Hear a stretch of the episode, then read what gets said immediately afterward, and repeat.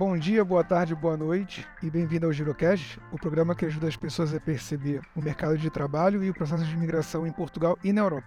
Meu nome é Eduardo e hoje eu estou aqui com a Agatha. Olá, ouvintes, muito bom dia, boa tarde, boa noite. Bem-vindo a todos.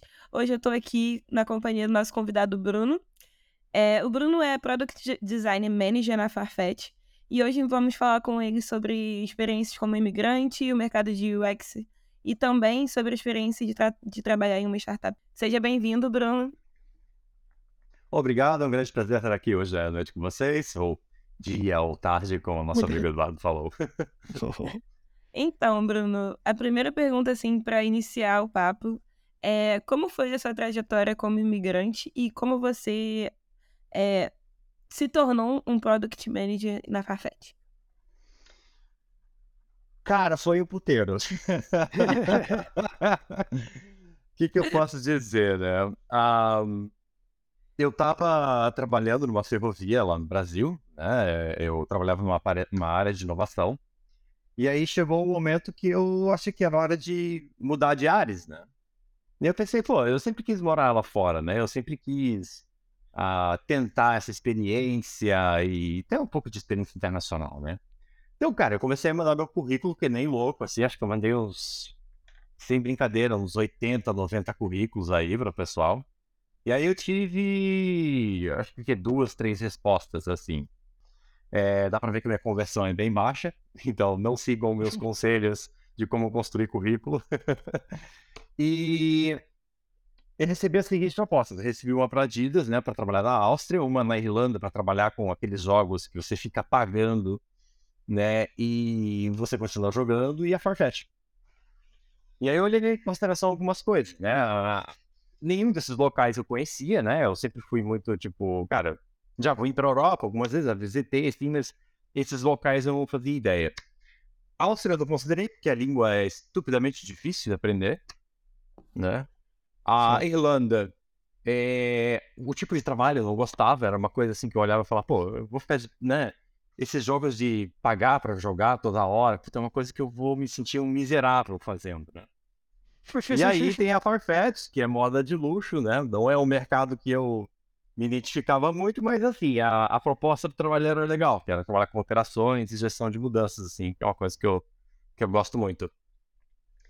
E aí acabei aceitando. Só que o problema era o seguinte, eu nunca tinha vindo pro Porto, eu não tinha ideia do que, que era o Porto. Então, né, aceitar essa proposta né, e vir para o Porto foi uma zona, assim, foi, foi bem complicado. Primeiro porque isso aconteceu durante o Covid. Eu recebi a proposta em janeiro de 2020 e eu ia para Portugal em abril de 2020. Eu tive que ficar no Brasil por, dois, é, por mais quatro meses. O problema é que eu vendi tudo que eu tinha. Então, quando estava chegando a época de abril, eu estava com meus pais, né? Fiquei duas semanas com meus pais esperando assim, tipo, ok, vendi tudo, vou ficar aqui um pouquinho, e aí, pum, né, vou. O cacete. eu fiquei quatro meses com meus pais. Né? E por mais que eu ame eles, ficar com os pais durante quatro meses é um inferno pessoal gigantesco. Né? Porque você tem que reacostumar toda uma dinâmica é, que você não está mais acostumado. Né? Eu morava Sim. sozinho por vários anos.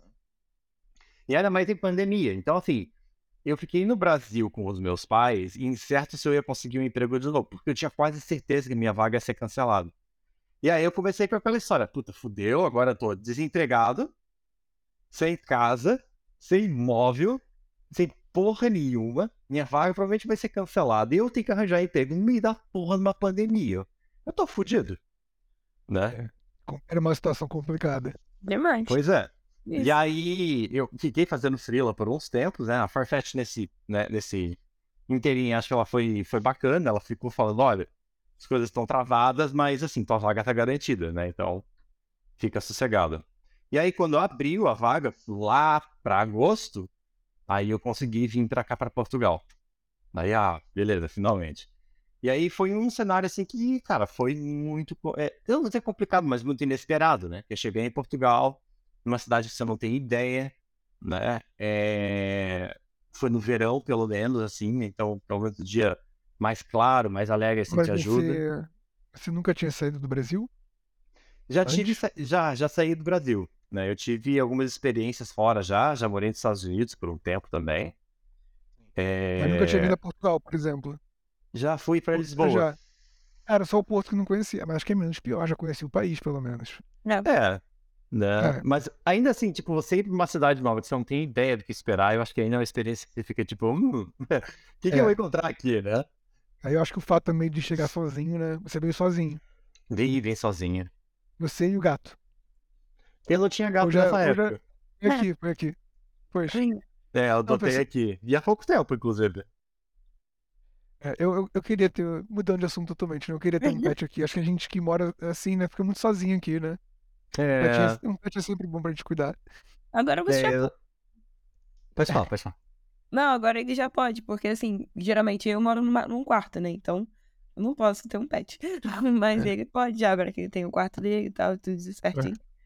Mais É. ou menos. Eu tive que negociar muito bem para poder ter um pet aqui, porque a maioria dos apartamentos aqui no Porto, eles dizem Não que é proibido ter pet. Ah, É, mas isso é contra a lei, né? Na verdade, eu ouvi dizer que isso é contra a lei, que eles não podem fazer isso, não. Mas também é aquele dilema, Então. né? Você. Pronto. O cara vai chegar e falar, tudo bem, então pra você é um alugo, pronto. É. Simples assim. Mas então, o que não po- é, é- é estranho isso, porque o condomínio não pode proibir o pet. O dono do apartamento pode. Ah, entendi. Entende? Então, assim, o dono do apartamento pode olhar pra você e falar: Eu não quero animais na minha casa, porque a casa é minha. Né? Você tá de aluguel aqui, mas a casa é minha, então não, não pode. Sim. Mas o condomínio não pode proibir esse tipo de coisa. Então, é muito mais uma, uma regulação predial do que uma regulação de. Como é que se diz? É, de arrendamento, né? Sim. É. Percebi. Percebi, mas pronto, voltando agora pro assunto. Aí você chegou aqui, não conhecia nada. E como é que foi esse primeiro momento quando chegou aqui no Porto? Gostou, não Cara, gostou? Cara, mais ou menos, porque quando eu cheguei no Porto, o pessoal olhou pra mim do trabalho e falou assim: Ah, então, a gente pagou Airbnb pra você, mas são 10 dias. Eu. Fudeu. Vou ter que achar Yes. casa em 10 dias, né? Então eu corri que nem um louco, né? É, dali idealista, dali móvel web, né?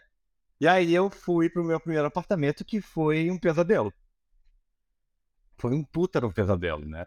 Primeiro porque é, quando eu fui dormir a primeira noite, eu assinei o contrato e tudo mais, eu descobri que tinha um ônibus que passava na frente do apartamento. E quando esse ônibus passava na frente do apartamento e, uma rua, e a rua era bem pequena, o apartamento in- inteiro dava uma porrada, tremia. Mas ele dava um soco, assim. Então, é como. Sabe aquela sensação que você tá caindo, aí você acorda e faz assim? Eu já fui em apartamento assim aqui em Portugal, que treme o prédio inteiro quando passa o, o ônibus na frente. É bizarro, parece que vai É cair. isso. Então, assim, imagina que é, todas as noites, ah, de uma em uma hora, isso acontecia. Meu Deus, Então- que horrível. E assim, eu tenho um sono muito leve, então pra mim, cara, eu acordava toda hora, né? Aí eu fui lá, reclamei com o dono, né, dizendo, porra, né, pra mim vai ser difícil dormir e tal. Ele, ah, não te preocupa, o que você pode fazer então é... Você pode ir pra outro apartamento aqui e a gente te coloca no segundo andar. Aí eu, ah, beleza, né, vou pro segundo andar. Aí me aconteceu outra coisa. Eu descobri que o teto e a estrutura em alguns prédios de Portugal são muito finas. E você ouve tudo em volta. E por acaso, o inquilino que veio morar em cima de mim, vamos dizer que ele tinha hábitos bem noturnos. Então o cara arrastava o móvel até 3 horas da manhã, 4, Meu Deus. voava, se tinha jogo de futebol, o cara fazia uma zona do caramba. E aí eu briguei um monte, assim, pra conseguir é, lidar com isso, né? E assim, meu sono, ele. Eu até fiquei um pouco neurótico com isso depois. Meu sono, ele, ele ficou uma merda, assim, por muito tempo. Né? Isso mexeu bastante comigo aqui. Então, assim, os primeiros meses em Portugal eh, foram muito duros, assim, por isso, né? Foi difícil Sim, ter essa Né? ter um bom Complicado. Mas- sono, né? Eu também não conhecia Nossa. ninguém aqui, Não, então foi é, difícil ter essa conexão com as pessoas, né? Ou de ter uma rede de Sim, suporte. Travou mesmo. Opa, Voltou Travou, agora. travou. Voltou, tá indo e Ah, voltando. Aí, Pronto. tá. É engraçado, acho que minha memória tá, tá bem fraquinha mesmo. É... O que, que eu tava falando? Então, foi difícil ter uma. Então, essa prim- essas primeiras experiências que eu tive em Portugal, esses primeiros meses, foram difíceis por isso, né? Tipo, pouco sono, né? Entender o que que é burocracia aqui em Portugal, que é um pouco burocrático, né? É tudo no papel, né? Ah, e não conseguir dormir, ter pouca rede de apoio, foram coisas que foram difíceis no começo, né? Claro. Complicado. É, isso da rede de apoio eu acho que faz toda a diferença. Faço para todo mundo. É, Já falei isso até para uns amigos meus portugueses, porque acho que às vezes até para eles é difícil de entender isso. Eu falei isso para eles, né, que ele não tem ideia do que é chegar num país sem ter amigos, porque, por exemplo, no Brasil, você precisa abrir, ter algum problema com a conta, você conhece um gerente, ou alguém conhece um gerente, precisa de um bom médico, alguém já te indica, sabe? Tem todo mundo ali perto de você, tudo que você precisa sempre tem alguém para te ajudar. E quando a gente chega aqui é, é mais por nós, a gente tem que se virar. É, tem que achar os bons médicos sozinhos, ou tem que fazer as amizades sozinho, tem que se virar, pronto, como tem que ser, né? Tu vai no banco, é uma burocracia, ninguém para te ajudar com nada, ninguém te ajuda, ninguém te facilita a vida aqui, é verdade. Parece só complicam cada vez mais, né? E é difícil fazer isso tudo sozinho. E quando eu falo isso pra eles, geralmente eles ficam chocados. Eles não imaginam que sejam assim e não se imaginam nessa situação. né? Acho que isso traz um pouco também de, de empatia dos portugueses. Quando a gente fala isso, né? Um pouco de empatia da parte deles pra gente, né? Não pena, empatia. Não quero que tenham pena de brasileiro, né? Só que sejam simpáticos com a gente. É. Mas eu, eu acredito nisso faz toda a diferença. Mas falando assim, deixa eu. Você veio pra cá direto pra Farfetch, né? Você falou que era pra trabalhar numa área mais operacional, não é isso? Isso, na área de operações. Isso. E mas antes você no Brasil trabalhava com UX, não é isso? Sim, eu trabalhei com service design na realidade. Ok, então deixa eu te fazer a primeira pergunta, assim. Eu tenho muita. mu- Isso da área de design, assim, dessa pessoal eu não entendo. Mas vamos lá, eu queria te fazer duas perguntas. O que, qual é a diferença de pro- Product Designer, que é a posição que você tem hoje na Farfetch, para UX Designer?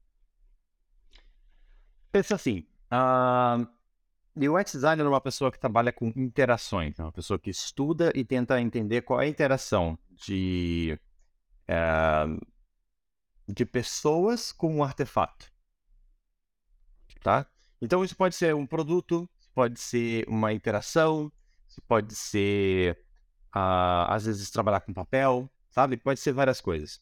né? E o que o UX designer faz é- é olhar para isso e dizer assim, tá bom, como que eu vou estudar a melhor como que eu vou propor a melhor forma dessa pessoa utilizar esse artefato e conseguir resolver os problemas dela, Ok. tá? Eu- Então ele faz isso através da pesquisa, né? Essa pessoa ela faz isso através ah, de entender como que o usuário interage com esse artefato, né?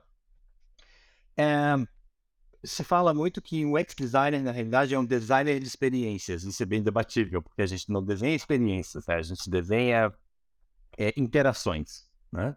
E a gente espera que uma experiência ocorra com isso, né? Mas a gente não controla a experiência. Então, UX designer seria isso. E um product designer é alguém que especificamente trabalha com um produto e espera alcançar resultados com esse produto.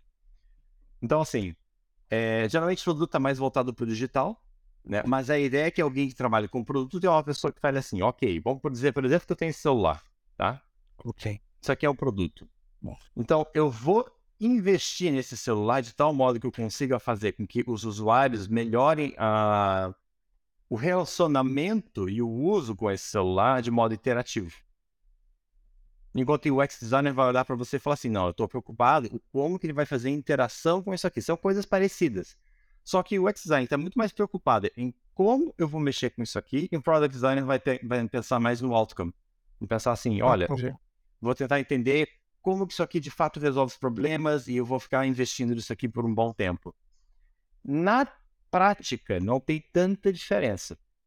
Está mais aplicado ao contexto no qual eles estão inseridos. Tanto que, assim, você pode pegar um UX designer e colocar no contexto de um product designer.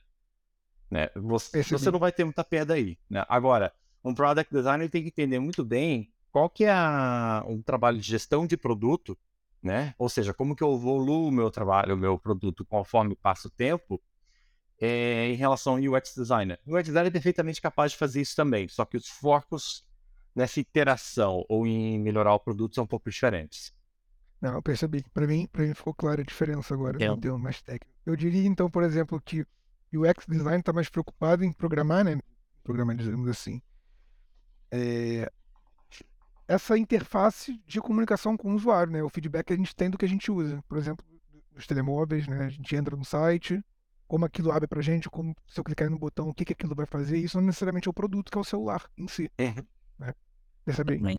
E, e nessa pegada assim de, de conhecer o glossário. É, e qual é a diferença agora entre UX e UI? Uh, UX, é, a gente tende a falar que é o design da experiência, então user experience, né? UI uhum. é a interface por si só, então é user inter, é, interaction. Então, a maioria das pessoas vão te dizer que UX é sobre aquelas pessoas que faziam o protótipo, né, e tudo em quadradinho, vou te dizer como que as coisas têm que funcionar, e UI é quem faz a parte bonitinha. É, e, e para mim isso é simplificar demais, né? O que você vai colocar para UX é, eu vou tentar entender o porquê que eu estou fazendo as coisas e como que eu estou configurando as coisas. De UI, ele vai tentar entender como que ele vai desenhar a interação de tal modo que ela melhor represente ou melhor promova a interação entre usuário e artefato para cumprir o objetivo que o UX está definindo e fez com a pesquisa. Então, um define como que as coisas têm que ser encaixadas, né? E por que, que eu, e como que eu quero que essa experiência aconteça. O outro está mais preocupado em como eu vou trabalhar com essa interação especificamente, e aí bem na parte visual também, para fazer com que as pessoas consigam de fato executar a tarefa. Entendi. Entendi, mas são áreas também que se tocam bastante. Assim, é muito difícil você ver alguém muito específico em UX apenas é, abandonando UI. Né? Na maioria das empre... dos trabalhos, você vai ter alguém especializado em UX e UI. Quando você tem corporações maiores, aí você tem as pessoas trabalhando com os dois. Né? Tanto que alguém que trabalha com product, ela é uma pessoa que é expectável que ela tenha essas duas habilidades. Mas, por exemplo, quando eu trabalhei na Philips, você tinha alguém que era especialista em Visual Design ou UI Design. E você tinha outras pessoas que eram especialistas em UX Design. Né? Então, depende do tamanho da organização. Na Farfetch, okay. hoje, a gente só tem Product Designers. Né? A gente não tem essa divisão entre UI e UX. Entendi, entendi. Não só com o tamanho também, ou talvez, não sei, passar falando besteira, mas também com a importância que a empresa dá para isso, né? Para investir tem nessa, nessa cultura. Nesse, nesse setor.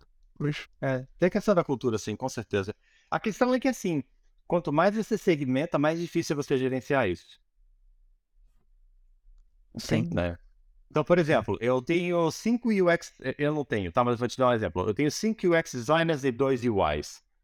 Se eu perder a UI, eu perco 50% de capacidade do meu de entrega de visual. Aí eu preciso contratar alguém, preciso treinar essa pessoa, preciso trabalhar com ela. Então, assim, é uma habilidade. Quanto mais você segmenta, mais você divide, pior. Se eu tiver cinco pessoas que entendem de UX e UI e uma cai fora, é muito mais fácil é... como é que eu posso dizer? Dividir a carga de trabalho entre essas pessoas. Entendi, faz sentido. E, mas, mas assim, e como é que você trabalhou aqui na Farfetch, trabalhou no Brasil também, é muito parecido o estilo de trabalho, como que é demandado aqui, o que é demandado lá, porque eu sinto oh, que assim, não. não, então, o cara, não sei, posso estar falando besteira também, tá? Também trabalho na Farfetch, que é, pronto, uma startup de sucesso. Mas eu sinto que aqui em Portugal, nessas partes assim de UX, a gente está muito atrás ainda. Não sei eu, o que eu, você acha. É isso que eu ia falar também. Eu queria complementar o Dudu. Tipo, o mercado de UX é um mercado novo. Relativamente novo. Porque tem, tem empresa que dá mais importância, tem empresa que não dá tanta importância assim. Então, vendo a proporção da Farfetch, é uma empresa que dá importância. Mas você vê, assim, observando o contexto aqui de Portugal, você vê outras empresas dando importância para UX hoje? Ou tem um contexto? Um crescimento? Eu, eu, olha, eu não tenho tanta certeza no que eu vou falar, eu só tenho percepções, né? A Farfetch, eu acho que ela tem um nível de maturidade de design ok. Né? Ela é muito mais madura que muitas organizações nas quais eu já trabalhei. Né? Você tem okay. ali um design system, você tem cultura de design, você tem uh, pessoas que fazem pesquisa e você tem até service design lá dentro, que é uma coisa mais recente. Né? É, eu já falei com algumas empresas daqui. De fato, tem algumas empresas que ainda não entenderam muito bem como trabalhar com design. Né? Muitas empresas ainda estão preocupadas só com o visual. Elas não estão muito. Elas ainda não entenderam que design pode ser uma maneira que você diferencia um produto um do outro, através da pesquisa, através da organização de estratégia, né? Você consegue conectar a, a necessidades do teu usuário. O que, que o teu o consumidor quer? Com os, as estratégias de negócio, com a, o lugar onde você quer chegar como negócio, é muito mais fácil você conseguir essa diferenciação de mercado, né? Então, assim, é... será que Portugal está atrás? É... Eu não sei te dizer isso. Eu sei te dizer que algumas empresas elas ainda estão muito embrionárias nesse sentido. E tem empresas que não. Né? Tem empresas que já são um pouco mais na frente. Você vai ver, por exemplo, o LX. O LX tem um time de design que é muito bom. Né? Você tem a equipe da Farfetch, eu acho que ela tá, é, tem um time bom também. Né? Agora, já vi startups que eles olham para mim e falam: ah, não, design é visual, visual, visual e entrega. Né? É sobre deixar as coisas bonitas. E não, não é sobre deixar as coisas bonitas. Tem bem mais que isso. Né? É... O que me chama atenção de diferenciação, no entanto, são duas coisas. É... No Brasil, você tem muito mais troca. Talvez seja pela quantidade de pessoas que a gente tem, nós temos muito mais pessoas que Portugal, né? Então, Sim. assim, comunidades, é, eventos, sabe? Ah, propostas de jams, essas coisas, você tem muito mais no Brasil. Até cidades menores você tem bastante coisa. Né? Produção de material, construção dessas coisas, você tem infinitamente maior. Tanto que é, um site chamado UXCC tem dedicado ao Brasil, por exemplo. É, e assim, toda semana a gente tem uma porrada de artigos que, cara, são conteúdos muito bacanas, né? são conteúdos muito avançados. Né? E aqui você não tem isso. Né? Aqui dificilmente você encontra pessoas falando sobre design. Em três anos eu participei de dois eventos de design. E eles são promovidos por brasileiros. Né? Então, okay. assim, você, você fica assim, tipo, beleza, né? Que, que, que, que tem aqui em Portugal? Então, que eu consigo trabalhar com isso? Né? Agora está começando a aparecer mais. Eu acho que a pandemia teve um papel nisso, né? mas acho que a troca no Brasil é muito maior. E a outra, e isso não necessariamente é positivo, é a questão de que a nossa cultura ela é mais corrida. É mais no sentido que, assim, a gente fala que tudo é para ontem na nossa cultura. E tem que, sabe, tem que discutir e quebra pau, sabe? E, e, e tem que se desenvolver logo, porque a competitividade é alta. Então, assim, nós brasileiros, nós estamos sempre com aquela pulga atrás da orelha que olha pra gente e diz assim, cara, ou você se desenvolve e você tá lascado, ou você não vai conseguir ter entrevista. E aqui eu Sim. sinto que eles são mais tranquilos. Né? Tanto, e isso foi meu primeiro choque no trabalho. Eu cheguei no meu trabalho e queria já chutar a porta. Sabe? Eu, tipo, meu, muda isso, muda aquilo, faz aquilo ali, papapá, manda aquele cara tomando cu e não sei o que, papapá. E eles olharam pra mim e falaram, não, calma, uma coisa de cada vez. Eu olhei assim pra meu chefe, né, na época, e falei assim, como assim uma coisa de cada vez? Uma porrada de coisa pra arrumar aqui, você quer fazer uma coisa de cada vez? Né? Faz uma gestão de portfólio aqui, chuta tudo e bora, né? E era assim no Brasil todos os lugares que você trabalha no Brasil são assim. Porque se você fica com aquela história de, ah, uma coisa de cada vez no Brasil, o pessoal vai olhar pra você e falar, meu querido, é, você, não trabalha. É, você, você é vai cair fora em dois segundos aqui. E aqui não, aqui é tipo, não, vamos com calma. É, e eu vou te é dizer é coisa... que até hoje eu não me acostumei com isso. Isso eu é uma também. coisa que a gente fala muito aqui, oh. aqui no podcast. Não é a primeira pessoa que fala isso. Eu também sinto isso aqui, que a gente é mais acelerado para trabalhar do que, do que os portugueses em geral. Não só os portugueses, tá? os europeus no geral, porque quando eu fui na França também era mesmo. Na, eu digo mais, na França era pior do que aqui. Meu assim, Deus. era cafezinho toda hora, eu vi os cafezinho toda hora e sai mais cedo, e lá semana de trabalho são 35 horas, não são 40. Então chega sexta-feira ninguém vai trabalhar, todo mundo em casa, vou fazendo um pouquinho de hora mais durante a semana. Tipo, é semana já com. Como é que eles queriam fazer? Semana de trabalho com quatro, quatro dias. dias. Na França eu já via isso acontecendo, as pessoas já estavam fazendo isso. Final de eu semana, achava... pode falar de trabalho. É. Não, eles não falam mesmo assim, eles não conversam do trabalho. Os franceses mesmo não. Pelo menos eu não conheci ninguém que tinha prazer de ficar falando sobre o trabalho depois. Isso é surreal, porque no Brasil a gente fazia happy hour pra xingar o trabalho. é isso. Né? Então, tipo, porra, a gente tá sempre falando de trabalho. A gente tá sempre colocando isso, né? Aí você tem um grupo de, de né, de... Pelo menos no Brasil, tinha um grupo de designers que também falavam sobre trabalho. Então, assim, trabalho é uma parte muito fundamental do brasileiro. Né? E eu acho Sim. que é por isso que a gente tem visto muito investido nisso. E aqui eu não vejo tanto isso. Né? Aquela gana por, por, por ganhar promoção e ganhar um salário melhor e se desenvolver e fazer curso, sabe? Eu acho que a quantidade de cursos que eu fiz quando eu estava no Brasil e a quantidade de cursos que eu fiz aqui é presencial, né? Diminuiu bastante. Aliás, eu nunca mais fiz curso presencial. Obviamente tem a questão da pandemia, né? mas é também pelas oportunidades. Sabe, um curso aqui ele não é tanto de extensão que nem a gente fazia no Brasil. Você Sim. citou muito a questão do evento, né, agora há pouco. E eu fui no evento esse final de semana de Woman in Tech, só com mulheres e tal, falando de tecnologia e vários CEOs lá e tudo mais. Muitas empresas grandes estavam presentes, como a Accenture, Adidas, enfim. E só brasileira, não, não só brasileira, mas assim, no- 80% das, das pessoas que estavam envolvidas no projeto e apresentando o evento eram brasileiros. As moderadoras eram brasileiras. Uma, uma senhora, ela começou a falar, quando ela falou, eu falei assim, Bahia. Baiana total, sabe? E ela falando de tecnologia, e eu entrei no perfil dela, era trabalha na área de marketing. Eu, eu achei assim, tipo, eu acho legal a representatividade, tanto das mulheres quanto dos brasileiros aqui.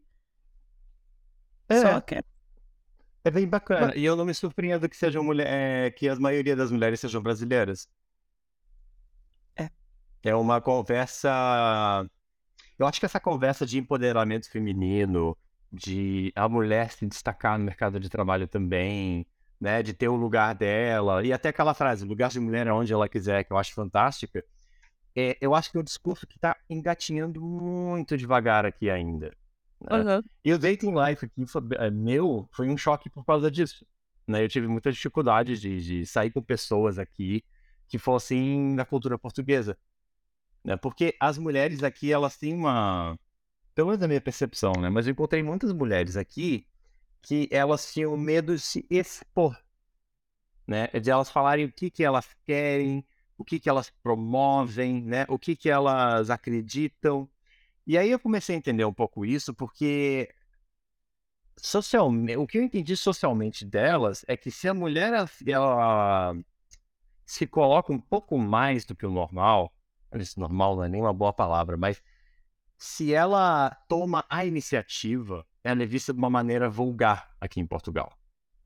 Né? Ela é vista como uma pessoa que, tipo, ah, olha, ela tá se atirando, deve ser uma desesperada, né? E, ou para não falar outras coisas, né?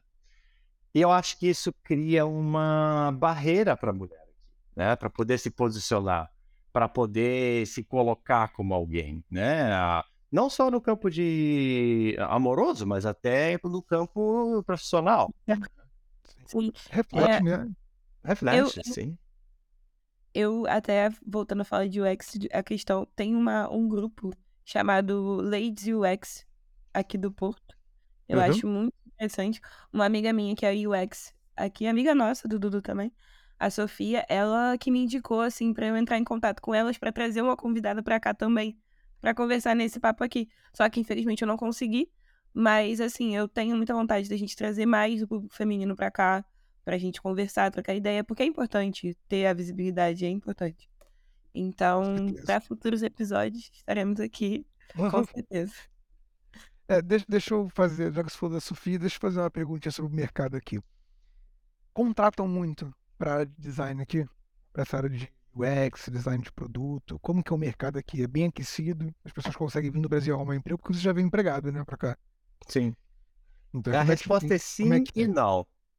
Por ser um país Ok. pequeno, significa que a gente não tem tantas vagas quanto a gente está acostumado no Brasil ou a gente vê nos Estados Unidos. Eu diria que, poxa, você quer considerar a quantidade de vagas que eu tenho é, em relação ao Brasil, eu tenho que considerar a Europa inteira. Sim.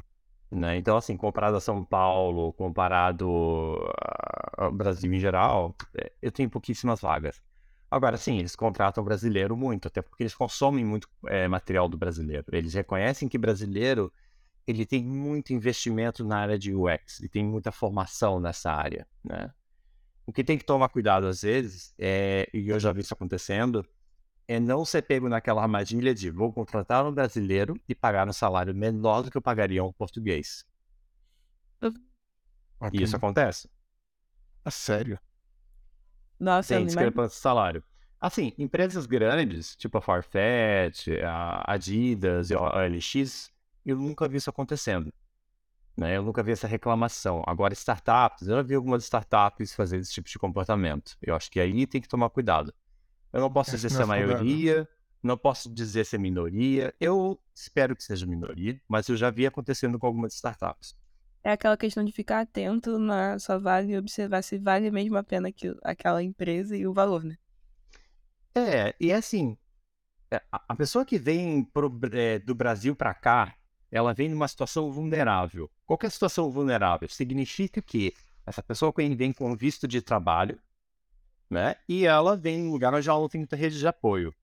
Se você é demitido, você está lascado.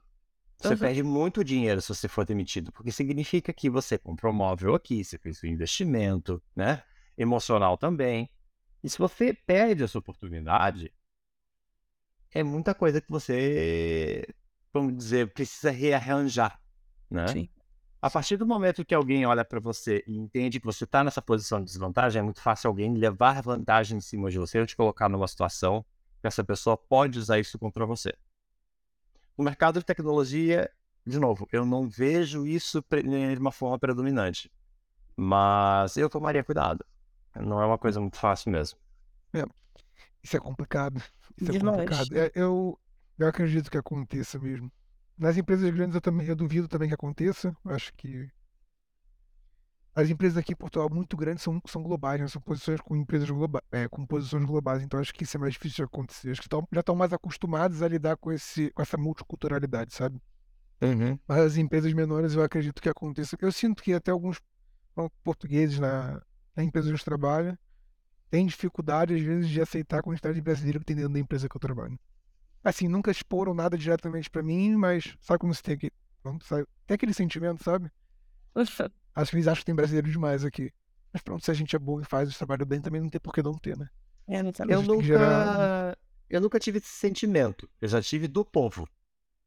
Eu já okay. vi muito idoso, por exemplo, falar: ah, tem muito brasileiro, vem aqui fazer merda, né? Não queria. Ou quando eu estive em Braga, eu já tive um português que reclamou para mim, dizendo: ah, essa cidade das brasileiras, a gente tem que, a gente tem que ir embora mesmo. Eu, ok. por outro lado, eu me coloco um pouco no lugar dele, no sentido de que se eu, tiver, se eu estivesse, por exemplo, na cidade de Curitiba e eu visse uma quantidade de pessoas é, se mudando para lá e isso começasse a mudar um pouco a cultura ou isso começasse a mover um pouco o mercado, eu não sei se eu me sentiria mal ou me incomodado. Não pelo fato deles serem de outro país, mas pelo fato de que, cara, como é que será que fica a identidade né, do meu local? Como é que fica a identidade da, dessa região? Né? Eu consigo entender isso. Né? Agora, por ser uma pessoa que nunca morou na cidade original, eu nasci em Manaus, né? Eu sempre me senti um alienígena, né? Então, assim, eu sempre fui pra Eu morava em Curitiba, nos Estados Unidos, agora eu moro aqui e tal. E eu sempre me senti, tipo, de fora, né? Sim. Mas eu fico pensando, o que, que é pra pessoa, por exemplo, ela chegar no local e ninguém fala a língua dessa pessoa, sabe? Eu, eu, eu consigo entender o desconforto, sabe? E eu acho que eu, eu, consigo entender o desconforto porque eu sempre vi as pessoas olhando pra mim dizendo assim: Ó, oh, teu sotaque é diferente, sabe? E eu vi quando a pessoa ficava assustada com isso, sabe? É. E você veio direto pro Porto pra, pra morar, né? Se for pela Farfetch. Mas já foi a Braga? Braga tem muito. Eu morei lá. Braga tem muito brasileiro. É muito brasileiro. Braga tem mais brasileiro que português hoje em dia. Isso é um dado oficial. Eu achei muito interessante isso. É sério, eu não sabia. É. Lá é muito brasileiro. Eu acho que assim, o que mais eu tinha morado em Aveiro antes. Em Aveiro as pessoas se surpreendiam quando eu falava, né? Tinha pouco brasileiro ainda, né? Muitos não tinham, não tinham tido contato ainda assim com o brasileiro, tipo, dentro de uma faculdade, né? Trabalhando. Agora, quando eu fui pra Braga, ninguém ficava surpreso com nada. Eu achava isso genial, porque eu me sentia incluído. Eu falava, pô, ninguém fala do meu sotaque aqui, tá bom demais. Os portugueses estavam acostumados com isso. Podia e falar. muito interessante. Se você vem pro Porto. Se você vem pro Porto, você vai ver que a maioria é brasileira também. E ninguém é. se assusta com o fato de você falar português é, do Brasil. Isso é bom, né? É, é bom pra gente, você comer se sente, né? Ah, eu não sei se é bom ou ruim. É, eu acho que é é, é um movimento natural que acontece nas cidades. Você, por exemplo, se você vai para os Estados Unidos ou vai para a Inglaterra e tudo mais, você começa a encontrar comunidades, né? Então tem Chinatown, né? Você tem comunidade de árabes, você tem comunidade de é, do pessoal da Índia, né? De indianos, né? E eles começam a se aglomerar em certas partes da cidade. E eu acho que brasileiro, como toda boa comunidade, também vai fazer isso, né? Ah, onde é que tem mais brasileiro? Ah, vou me sentir confortável aqui. E dá para entender, porque ser imigrante é foda, né? É você difícil. é difícil pra cacete, né? E você você pode escolher ficar fora dessa comunidade e se arriscar a ficar um pouco mais isolado, ou fazer parte dessa comunidade e ter procurar esse novo conforto, né? Procurar essa, essa outra rede de suporte, né? É, eu tento. Eu, não sei, tem amigos que são um pouco resilientes em falar como os portugueses. Usar algumas palavras que eles usam, eu não tenho problema nenhum. Acho que faz parte do caminho natural se a gente quer se integrar na sociedade aqui. E foi o que você falou, eu acho que não custa. Tá, essa minha visão. Eu posso estar totalmente errado, pode ter gente que não concorda comigo, mas eu acho que eu tô no país deles e não me custa nada deixar eles confortáveis. Então, assim, pra mim não me custa nada falar ficha, pra mim não me custa falar nada falar autocarro, comboio. E eu sei que assim eles vão me entender. E isso é importante também na comunicação, né? Porque se comunicar é ser entendido. Então, por que eu vou falar as palavras que eu sei que eles vão ter dificuldade de perceber? Mas fácil eu falar de um jeito que pronto, seja claro, assim me integro melhor na sociedade, todo mundo sai ganhando, sem estresse nenhum. É assim que eu acho, mas tem conheço gente ainda que é bem relutante nesse sentido. Eu acho que agora a gente já tá falando de um jeito que entra, tipo, vai tomando auto- automático, sabe? Aí, É. Hoje eu falei, é, como é que eu falo metrô, né? Brasil. Mas eu- hoje eu me peguei falando metro. Pô. Tudo bem. Entendeu? É, Bruno, falando mais dessa questão de multiculturalidade e dentro da empresa, como que você co- colabora com as outras equipes, assim, porque o UX tem contato com muitas equipes, Uhum. de engenheiro, de gerente, é, de executivo, assim, para garantir que o produto flua, saia tudo certo. Qual é o, como é que é o contato, como é que é a comunicação? Ah, bom, você tem o contato assíncrono, né? Que é aquele que lê no chat, né? Pelo Slack. E você tem reuniões, né? É, Eu acho que a forma que eu mais me comunico com as pessoas é chamando para um café. Seja ele mais virtual hoje em dia, né? Porque a gente trabalha com muita gente de Londres e de outros lugares, né? Ou de Lisboa, ou presencial. E eu, geralmente, hoje em dia, eu prefiro presencial. Né? Eu prefiro ver a pessoa cara a cara, é uma outra energia. É, A comunicação se dá mais assim, né? Então, assim, o que, que eu tento sempre conversar com as pessoas? Eu sempre tento buscar qual é a dor delas, né? O que, que elas estão tentando resolver, né? E levar elas como fossem pessoas, assim... Talvez a, a gente tem muito uma palavra que eu não gosto em tecnologia, que é stakeholder, né? Ou seja, ah, aquele cara é o stakeholder. Ou seja, o que é o stakeholder? Aquele cara que você tem que falar, tem que fazer as coisas para ele, senão ele vai te encher o saco e vai querer que o projeto saia daquela forma. E eu gosto de tratar essa pessoa como especialista no assunto. Ou seja, esse é o cara que, por mais que ele tenha opiniões que você possa não concordar, ele é um especialista no assunto dele. Ele foi contratado para resolver algum problema. né? E ele levar em consideração essa opinião de especialista significa que você está avançando com o teu conhecimento de uma maneira muito mais rápida. Infelizmente, design, ele tem uma mania, aliás, não só design, né? Ah, os profissionais de tecnologia, eles têm uma mania muito chata de olhar para cliente, stakeholder e tentar minimizar um pouco quem são essas pessoas. Né? Dizer, ah, isso é coisa de cliente, ah, isso é coisa de stakeholder, ah, eles não sabem o que pedem, né? Talvez eles não saibam em termos de tecnologia, mas eles sabem muito bem o que eles estão pedindo para avançar com o negócio deles. E você construir essa ponte com essas pessoas, você fazer com que elas, você conseguir entender o que, que elas querem, você oferecer um caminho para elas conseguirem o que elas querem, cara, é uma puta vitória né? Design por si só não sobrevive. Você não faz design por design. Você faz design para resolver um problema. Então não faria sentido você ajudar as pessoas que estão com problema para você conseguir de fato desempenhar o seu trabalho melhor? Né? Eu acho que é isso que muita gente não percebe, sabe? Muita gente fica negócio, ah, mas aquele cliente é um cretino. Ou, ah, aquele cara não sabe o que ele fala. Ele sabe, talvez só tua- não só na tua linguagem. né? Aqui, excluindo, obviamente, é, extremos, né? De, ah, o cara é competente ou não, né? Mas, em geral, a pessoa não tá no cargo dela porque ela não sabe fazer o trabalho dela. Concordo. Perfeito. Totalmente. Explicou de uma forma clara o que eu penso. Muito bom, Exatamente. até anotei aqui, é sério. É, deixa, deixa eu te fazer mais uma pergunta, já que você falou de, de stakeholders, né? E como é que você age quando eles vêm com um feedback negativo de algum trabalho que você fez ou de algo que você, pronto, entregou para eles? Como é que você reage a isso? Não sei se já aconteceu, né? Mas provavelmente na sua área recebe muito feedback, deve ser uma, um feedback constante, né? Pra sempre estar tá melhorando o produto e pronto. Cara, tem duas maneiras. A primeira depende é, e depende muito de como você constrói a equipe, né? A primeira é você toma isso como feedback, né? Se há um feedback pessoal para você, você vai sentar e você vai ouvir. Se ele faz, você reflete um pouco em cima dele e você pensa, faz sentido?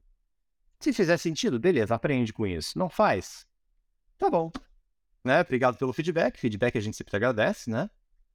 É... E segue o baile.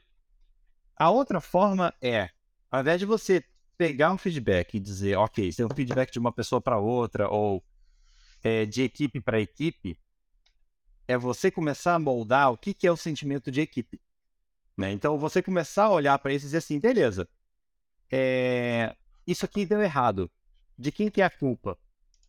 Ao invés de você entrar nesse lance de quem que é a culpa, é você olhar como um time e dizer assim, pessoal, nós não chegamos ao propósito que nós queremos, junto com o stakeholder.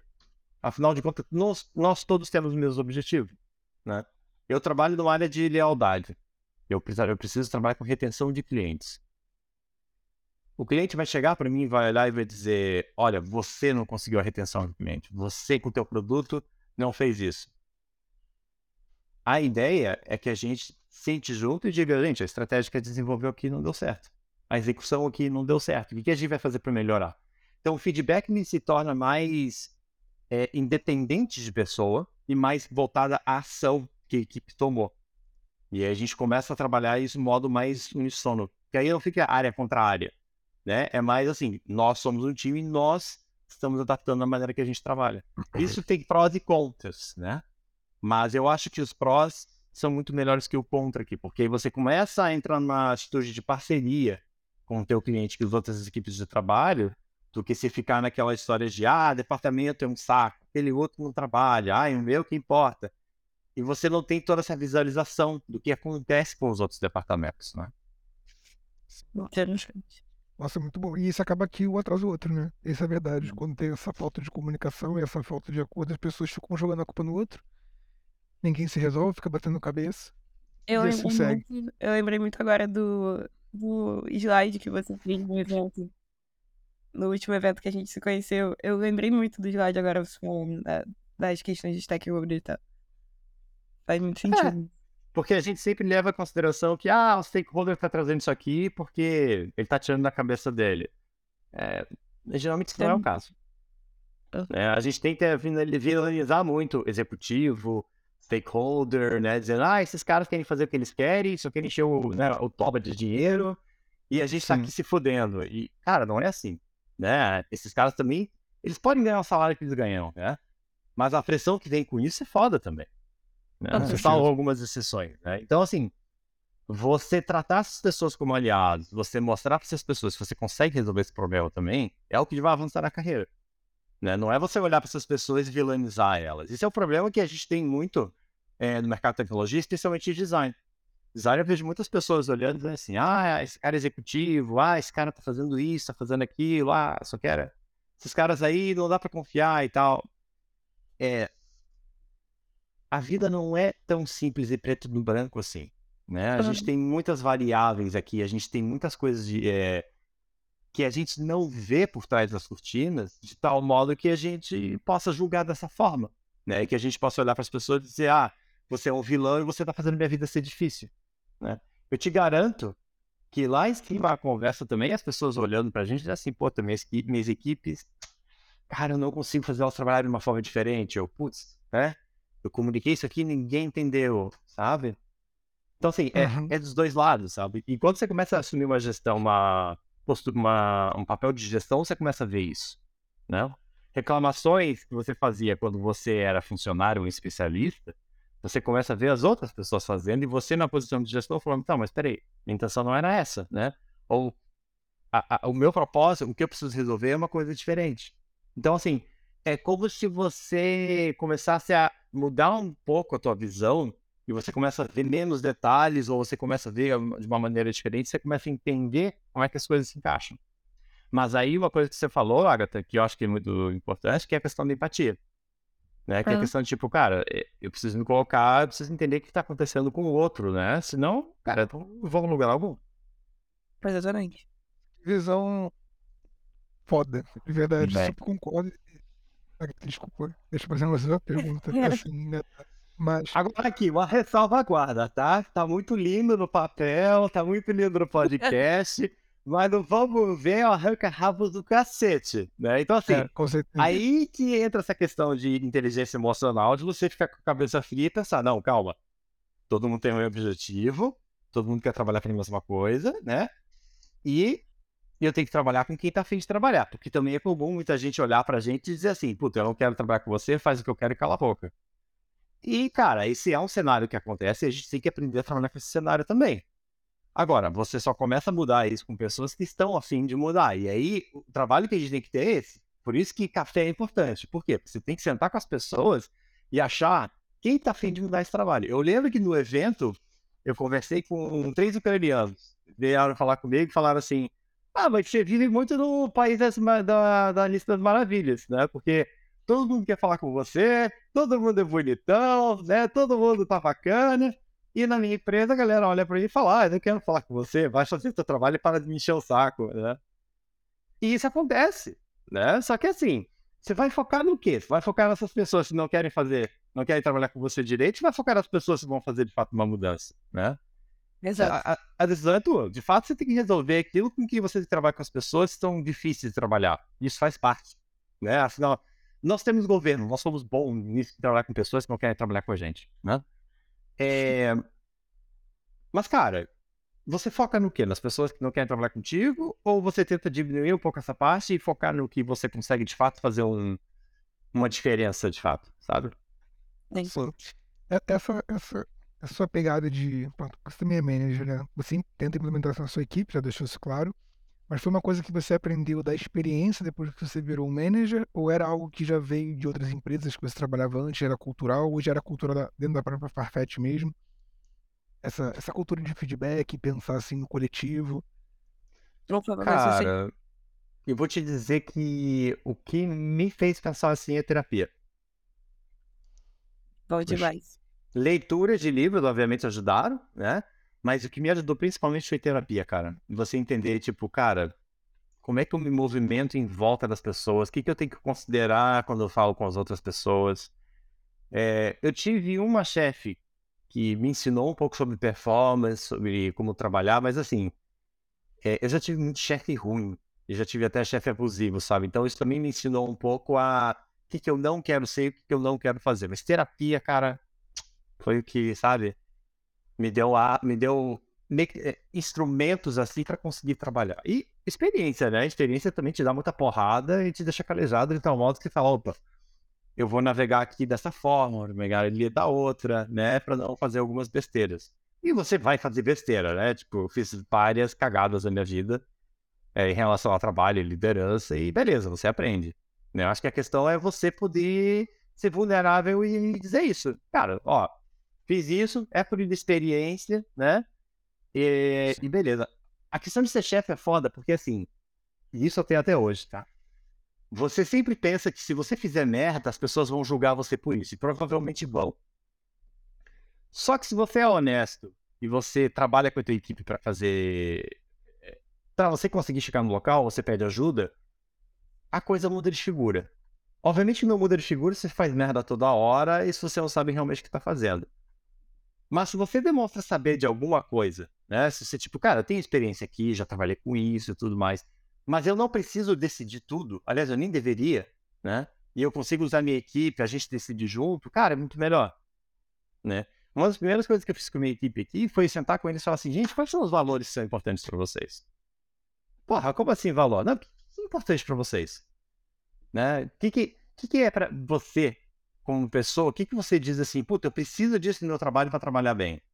Ah, porra, eu preciso de honestidade, eu preciso de transparência. Ah, eu queria que você, né, gestor anterior, ele sempre perguntava para mim eh, como é que eu tô, e se eu tiver mal, eu tenho que registrar tudo, eu tenho que, sabe, era tudo muito controlado, eu não gosto desse controle, sabe? Uhum. E você entender a necessidade das pessoas. Tipo, é, cara, eu tive um caso de uma pessoa que tem TDAH. Ela tem um caso bem sério de TDAH. Né? É uma pessoa que tinha problema de foco, tinha problema de lidar com as coisas e, e, e ficar concentrado na reunião. Eu sou assim. Eu tenho uma dificuldade fodida de concentrado em reunião. Então, o que, que eu faço? Eu escrevo que nem um idiota, né? Porque a minha maneira é de conectar com a pessoa. E, assim, em três, quatro anos, ninguém olhou para esse cara e falou assim: Cara, mas me conta um pouco como é que é essa dificuldade de você conectar nas reuniões, de você ter foco. Ninguém percebeu que o Seguri tinha é, problema de TDAH, sabe? E aí, quando eu comecei a perguntar para ele, cara, o que, que é importante para você? Né? O que, que, que, que é legal? Como é que funcionam as coisas para você? O que, que é importante para você desempenhar da melhor maneira possível? O que, que é um ambiente legal para você? E a gente começou a bater um papo, cara, eu descobri que eu comecei a explicar que ele tinha TDAH, sabe? Até pela minha própria experiência, assim, sabe? Eu falei, cara, já, já fui no, psico, no, psico, uh, no psiquiatra avaliar se você tem isso de fato, né? Isso é uma coisa que afeta a tua vida. Aí falou, pô, às vezes minha esposa fala para mim que né, eu não consigo focar em algumas coisas, ou que eu disperso muito fácil. Aí eu falei, olha, eu já tive TDAH, eu tenho TDAH, né? É difícil para mim. Comecei a contar da minha experiência para ele, né? E aí eu comecei a perguntar para ele, tipo, cara, você se identifica com isso, né? Você acha que isso é uma coisa que faz sentido? Ele, pô, Bruno, né? Eu acho que sim. Né? O que eu posso fazer com isso? Aí foi quando eu indiquei para ele, pô, vai no psiquiatra, pede para ele fazer um teste com você, né? Faz um teste de foco. Cara, ele trabalha 10 vezes melhor hoje. Sabe? Por quê? Porque ele ganhou a ferramenta para ele conseguir lidar com isso. E tudo que eu precisei fazer foi ter um papo franco com ele, dizer, cara, né? As pessoas reclamam disso, né? Mas eu queria entender o que, que, que você precisa, né? Para você fazer o seu trabalho bem. E é você tratar a pessoa como humano, com respeito, não como aquele cara do tipo, não, eu preciso controlar esse cara e se ele cagar fora do pinico, eu vou dar porrada até ele melhorar. Isso não funciona, né? Não funciona com bebê, funciona com humano. Que quem trabalha isso vai funcionar também, né? Exatamente. Com certeza. Muito bom. É, Bruno, assim, para ir finalizando, qual dica que você daria para um profissional? Vamos usar o exemplo aqui da nossa amiga, Sofia, que vai ouvir com certeza, é, que está se desenvolvendo aqui ela tá finalizando a pós dela aqui e tá na carreira de UX. Qual principal dica que você daria para ela? Começando a carreira agora, né? É, ela não tá começando a carreira, ela tem uma carreira no Brasil, no caso. Ela trabalha home office e tá vindo para cá, no caso, transferência da carreira para cá, para Portugal. Ah, a mesma que eu daria no Brasil, seja cana de pau. Não tenha medo, se ponha, você vê muita gente competente em, ocupando vagas boas nas empresas simplesmente pela capacidade de se vender. Você não precisa se vender. Se soubesse vender, ótimo. Se você não soubesse vender, simplesmente pense assim: ó, a pessoa não sabe das minhas habilidades. Então deixa eu vender isso. Deixa eu colocar o que, que eu consigo fazer, o que, que eu sei fazer. E se não tiver certeza, vai assim mesmo, está tudo bem. Porque você aprende pelo trabalho. O que importa é o que você propõe para a empresa o que você quer aprender, o que você quer desenvolver. E aí você tem que se virar nos 30. Né? A gente nunca vai conseguir se desenvolver ou ocupar uma cadeira maior estando num lugar de conforto. Isso parece papo de coach. Mas uhum. assim, a não ser que você se coloque numa posição que você está se cagando de medo, você não cresce. Eu, se eu não tivesse vindo para Portugal me borrando de medo, achando que eu ia me fuder com essa pandemia, e até pensando assim, cara, meu inglês vai ser uma merda. Os, os gringos vão olhar pro meu, pro meu inglês e vão dizer assim, Bruno, teu inglês é horrível. É, se eu não me colocasse nessa posição, mesmo com medo, é, é, cara, eu, sabe, eu não teria, eu não estaria aqui. Sabe, eu estaria no Brasil, e estaria tudo bem estar no Brasil, mas assim, eu estaria no Brasil por medo. Sabe? Sim. E a gente tem que encarar esses medos, a gente tem que ser cara de pau, né?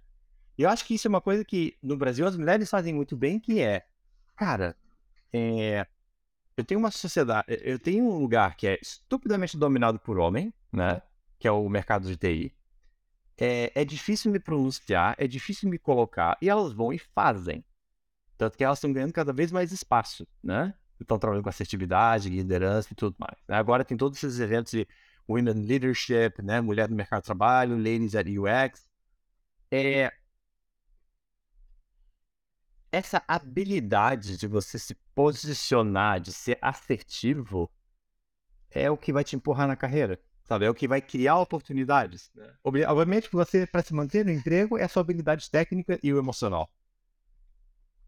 Mas a capacidade de gerar oportunidades é através da assertividade de se posicionar. Sabe? Vai em evento, manda currículo mesmo, pede para ligar, pede para visitar a empresa, sabe? Cara de pau. O não você já tem, sabe? As pessoas vão olhar para você e vão dizer assim: opa, tu não tem vergonha de estar tá fazendo isso? Opa, eu não sei o que. Tipo, foda-se. Porque vai ter alguém que vai olhar para você e vai falar assim: gostei da tua atitude, vem trabalhar comigo. É isso que tu precisa, tu precisa de um sim, sabe? Exatamente. Top. Eu tô assim. Sofia, se estiver assistindo, anota. Ué, Anota. Sofia? Exatamente, é isso. Muito obrigada, Bruno, de verdade. Amei o papo. E espero que a gente tenha outros papos desse, outros encontros em evento, e é isso. Não, gente, foi um prazer. Obrigado por me chamar. Uma troca bem bacana. E é isso, fico esperando aí pra ouvir o podcast de vocês. É isso. Aliás, Obrigado, você tem que mandar o endereço do podcast porque eu quero ouvir os episódios anteriores, né? Vou mandar, vou mandar. É doido? Obrigadão, Bruno. Foi muito bom conversar com você. Como eu disse no começo, eu aprendi muito com você hoje. Ah, não, o pessoal não vai ver, mas eu anoto tudo. Ah, legal. Vou revendo tudo. Muito obrigado, foi muito bom te conhecer. Espero que a gente se encontre algum dia pessoalmente. Não sei, tomar um Ah. café talvez. Tomamos um você café, um vinho, alguma coisa assim. Com certeza. Tchau, tchau. Obrigadinho. Um abraço, gente. Tchau, tchau.